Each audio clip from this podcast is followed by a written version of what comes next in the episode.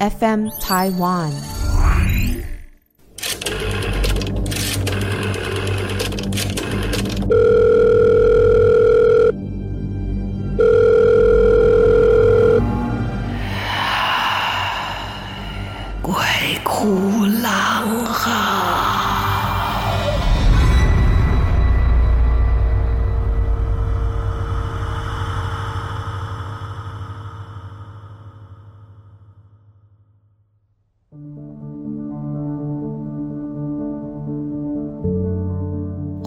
大家来到《鬼哭狼嚎》，我是郎祖云。今天准备好要接受惊吓了吗？啊，如果你真的很害怕，白天听，找朋友陪你听啊，不要害怕，或者是你就带上十字架、佛珠啊。天珠啊，各式各样，你觉得可以保佑你，不要害怕了。好，这些故事呢，其实就是这样，满足人的好奇心。就因为这一些灵异的现象，这一个未知的世界、未知的空间，我们就会特别的好奇。越是怕，越想听，那就欢迎你继续听喽。今天呢，是来自于 NONO 的投稿。哎，第一句话就说得很让人不知所措。NONO 说：“我是从小看着郎姐的节目长大的。哎呀，不知道上了年纪的人很怕听到这个吗？好啦，谢谢你哦，一直很支持我啊。听我们的节目，听着听着也想起了他关于呢一个梦哦，一个梦的一个亲身经历的故事，要跟大家分享。我在高三毕业那一年夏天，跟我分手一年的初恋男友。”叫小军，他想要跟我复合，开玩笑，我是你那种招之即来挥之即去的人吗？哼，我的脾气这么倔强，我这么爱面子，我当然毅然决然的拒绝了。啊，可是毕业后的某一个天气晴朗、大热天的下午，我突然接到一个电话，是小军的好哥们打来的。小军的哥们儿是一个身材魁梧，哦，就是汉草很好的人。可是这一个大男人，我在电话那头听到的是他泣不成声的在哭，断断续续的说：“我们现在在老梅派出所，小军，小军出事了。”因为不知道出什么事，我心想你在开玩笑吧？结果电话那一端继续抽噎着说：“是真的，小军出事了。我们是去白沙湾，一开始小军只是在岸边看着我们玩水。”因为小军不会游泳，但我不知道他为什么就下水了，就朝着我们这边走过来。我们本来以为他要一起下来玩，可是他看都不看我们，他就一直一一直这样子默默低着头往前走，经过我们也没停下来。然后我就觉得他好奇怪，我怕他有危险的，因为浪就要打过来了，我就赶快游过去拍了他一下。他突然回过神来，然后，然后我再一转头，小军就被浪带走了。后来我才知道，朋友们在呼救，想要叫大家去把小军救上岸的时候，其实小军早就没了气息。在见到小军的时候，是那天傍晚在医院的太平间。一到现场，小军妈妈就跟小军说。小军啊，妈妈来看你啦！可是已经在太平间躺了很久的小军，听到小军妈妈这样一说之后，他的鼻孔跟眼睛就一直不断的冒出液体。我虽然心里很难过，可是我我有点害怕，而且我想哭哭不出来，只能在那里傻傻的站着。小军妈妈就说：“你看啊。”小军知道你来看他了，所以他就一直冒水。虽然有人说那是自然现象，可是让我更难过。最难过的是，小军的妈妈一直问我，是不是会后悔没有答应跟小军复合。他这样说让我觉得很惭愧，让我很自责，我的心情就更沉重了。是不是真的？如果我答应跟小军复合，他就不会因为心情不好跟朋友去海边？是不是？这件事情已经过了十几年了，可是想起来，心里还是会觉得很酸疼。想来我还是耿耿于怀的。那天晚上，我做了一个梦，梦中我站在海边，面对着一望无际的大海。突然间，我看到海中有两个人溺水了，而且不断的挣扎。我看到的时候很紧张，我我就想要想要找人，可是我一转头，发现小军竟然站在我的身边。跟我一起看着两个不停挣扎的人，我我当时也没有想太多。小军看着那两个不断挣扎的人，深深的叹了一口气，低下了头。我我本来想问什么的，可突然间就醒了。我也不知道为什么。总之，梦醒了之后，过了几天，我为这个梦深深的困扰，所以我就想要上网搜寻。结果我查到了。就在小军出事的前两个礼拜，真的有两个人就在小军出事的同一个地方，同样的情形，不幸过世了。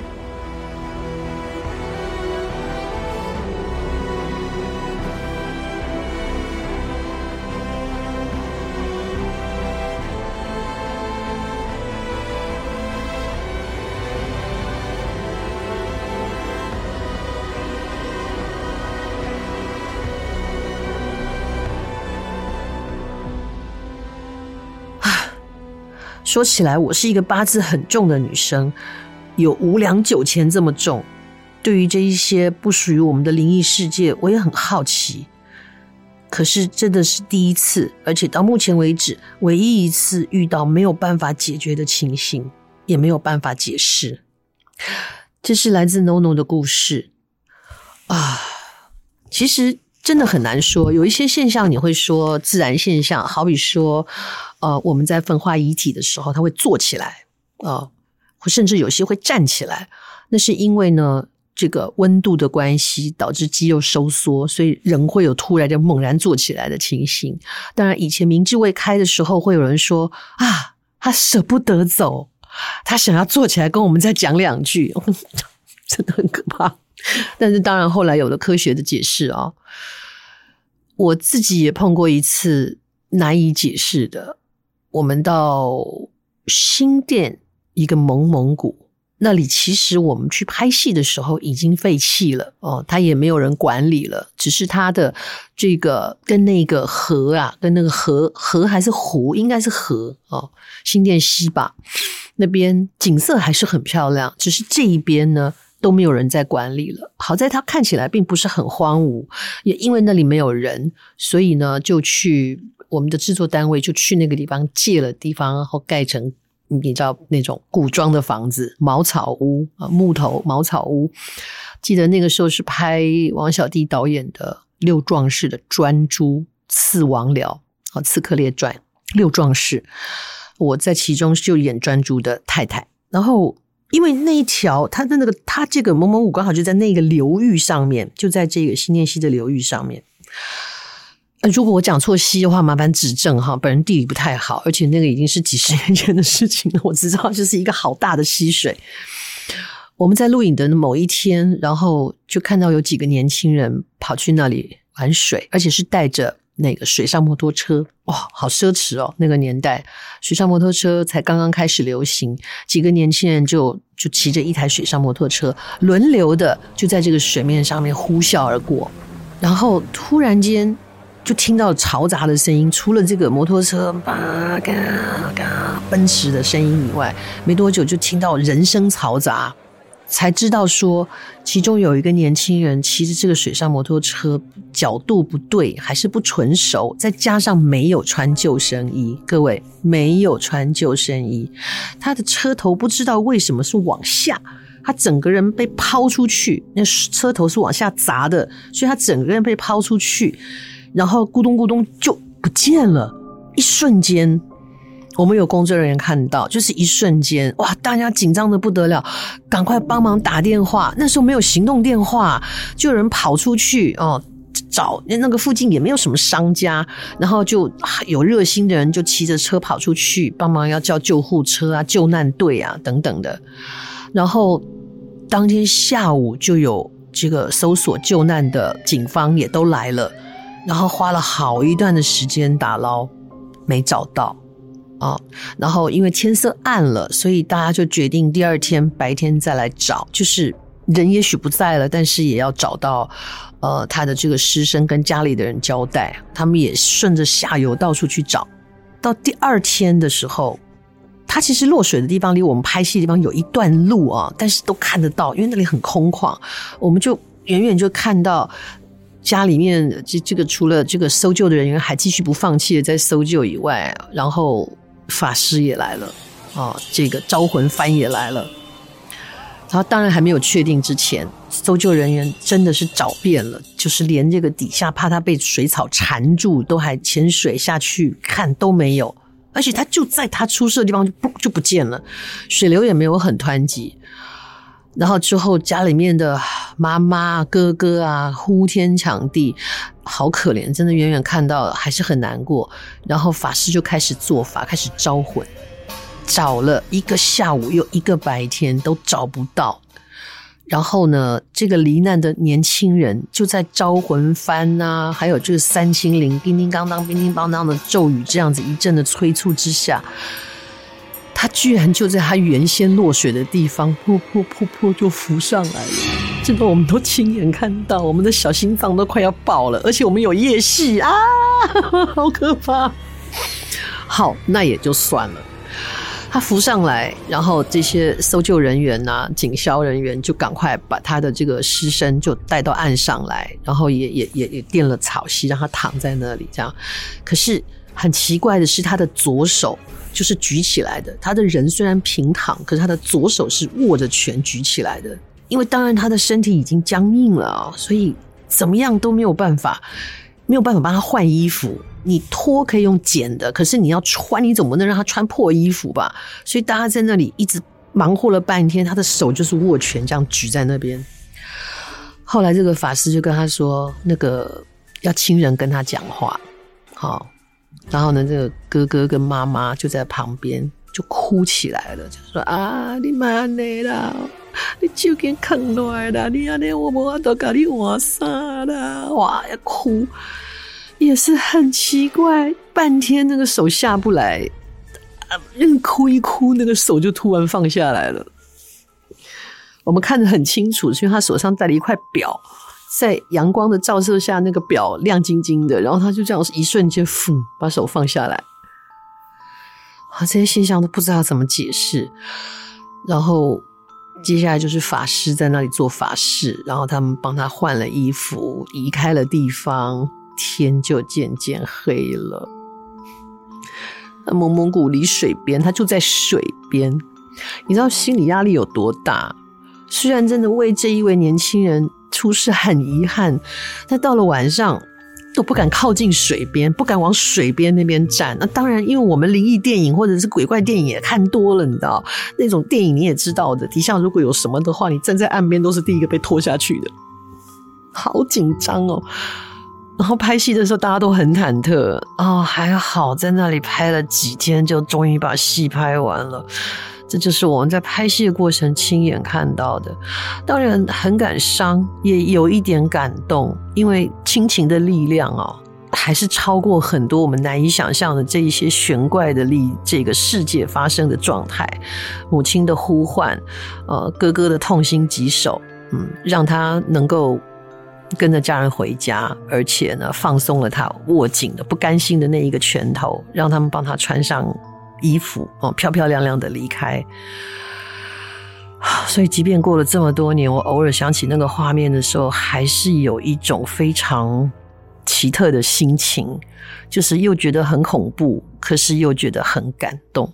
哦，所以真的提醒大家，虽然现在天气还冷啊，还没有什么水上活动，但是。提醒大家，这个台湾四面环海哦，然后虽然有很多的家长还是会比较嗯，不理智了哈，不能说迷信，就是可能听算命啊，或者是什么排什么东西出来，就说哦，这个囡仔哈命中不能碰水啊哈啊怎样怎样，就连游泳都不让他学啊。其实你这样是让他失去了一个保命的机会。如果他学会游泳，学会不怕水，即便是。哦，将来有遇到到这个玩水戏水的时候，遇到什么状况，他能自救，你不能让他怕到连自救的能力都没有。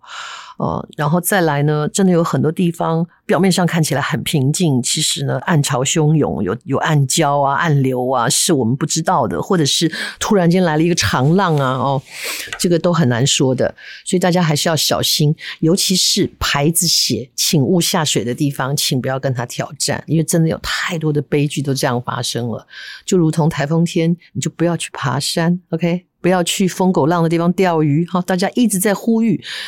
不要去泛舟啊，还是会有这样的遗憾的事情发生。生命诚可贵啊，哦，因为这个时候呢，发生了一些事情之后，本人都很难说后悔的，是吧？因为没有机会了啊！我我我我真的不知道大家知不知道那种有有人落在海里面的那种心情。我在高二那一年，教会有一个呃自强活动。然后就是一群高中生，哈，有的大一点，大概大一，嗯，高中的这样子。然后一群年轻人呢，这个教会，然后就去金山吗？对，金山海水浴场，我们就去玩。那个时候我弟弟才小学吧，嗯，小学小五、小六这样子，就跟我们一起去玩。结果。大家在露营，露营，然后早上呢，就几个男生，两个男，两三个男生呢，就把这一个充气艇充了气以后，就噗就跑到海上去玩了。然后我们那时候还要帮忙野炊啊，做饭啊，干嘛的？但是是海水浴场还没有上班的时间，大概是六七点，他们就跑跑去玩了吧？啊，早上是有潮汐的，所以他们就是玩着玩着就开始被那个潮汐吸回去了。就开始往外海漂，他们已经连划都划不动，桨都划掉了。然后那个一个浪过来的时候，这个橡皮艇也就翻了。橡皮艇就翻了。那这个其中有一个我们团契的一个男生呢，还在这个时候脚抽筋，他就开始咕噜咕噜，他就下去了。好像我们在岸上的朋友就开始回到营地大叫说：“他们溺水了，他们溺水了。”你知道那那个瞬间啊，我不只是因为我的朋友，因为我没有看到我弟弟，我头发都站起来了，然后胸觉得那个心脏哦，已已经跑到喉咙口了，我觉得我再跑两步，我的心会吐出来的那种惊慌。然后还好我还能跑得动，跑得极快的，然后就到处在看，我说我弟弟有没有在哪？弟弟们没有，我弟在旁边玩，也不出个声，把我吓得我，我现在想起来都觉得还是汗毛直竖的那种惊恐啊。那可是眼看他们在好远的地方，然后有一个又掉下，我真的会被我那个朋友气死。你知道他在脚抽筋，人开始往下沉的那个瞬间呢，他居然做了一件事情，为他为之气结。他就在那一瞬间心想说：“我大概不行了。”哦，然后他看卡通里面不是那种卡通人物里面的角色，在溺水的时候下去只剩手的时候会数手指头有没有？三二。咦，他居然做了这件事！他居然把手举起来，三二，就在他要比一的时候，被那个旁边真的会游泳的一些朋友把他拉上来。不说你为什么会做这种事啊？因为一切平静之后，他说：“我想说，反正我就要走了。我每次看那个卡通，我都觉得不可思议。那可能我一生也只有这么一次机会，不如来试试看。”这是一个什么个性的人？我都不知道他是说他天还是说他乐观哦。总之，两个被救上来的时候，脸色发青，白中带青，然后累到趴在沙发上动弹不得。我真的非常非常感谢一些呢，真的勇气很好的朋友去救。但我没有说救生员，因为当年那个救生员很差劲，因为。它的呃，就说离海岸这上去一点的地方，有一排的呃救生员跟工作人员的宿舍，然后还有另外的一面呢，就是一些小吃摊啊，跟他们租摊位的小吃摊。那救生员是八点钟上班，可是我们在八点以前发生意外的当时呢，他们还没被救上来之前，我是跑到那个上面去问这一些呃小店家说在哪里可以找到救生员，然后他们就说啊在后面，我们就往后面跑，然后就是他说啊我也帮你们去问，然后那个救生员就站出来，然后一脸睡眼惺忪，我就说我们的朋友快要遇难了，你可以去救他们吗？那救生员居然看看表跟我说：“我们还没上班呢，怎么会有这种事啊？这是不是比鬼故事还惊悚？” 我听到这个话的时候，我现在我是高二啊，那那我从小伶牙俐齿，我真气到我就说：“哦，所以你不上班就不救人是不是？”我说：“你当什么救生员呐？还有这种事情，你上班才救人呐？我太恶劣！我不真的不记得我骂了他什么，反正哔哩吧啦哔哩吧啦，他非常火大。”然后他哎，甚至想要过来动手哎，就后来是旁边有人在叫说：“啊，救上来，救上来！”他一听到救上来了，居然恼羞成怒啊！人就救上来啊，你讲什么讲啊？怎么要冲过来打我？是被他的朋友拉住。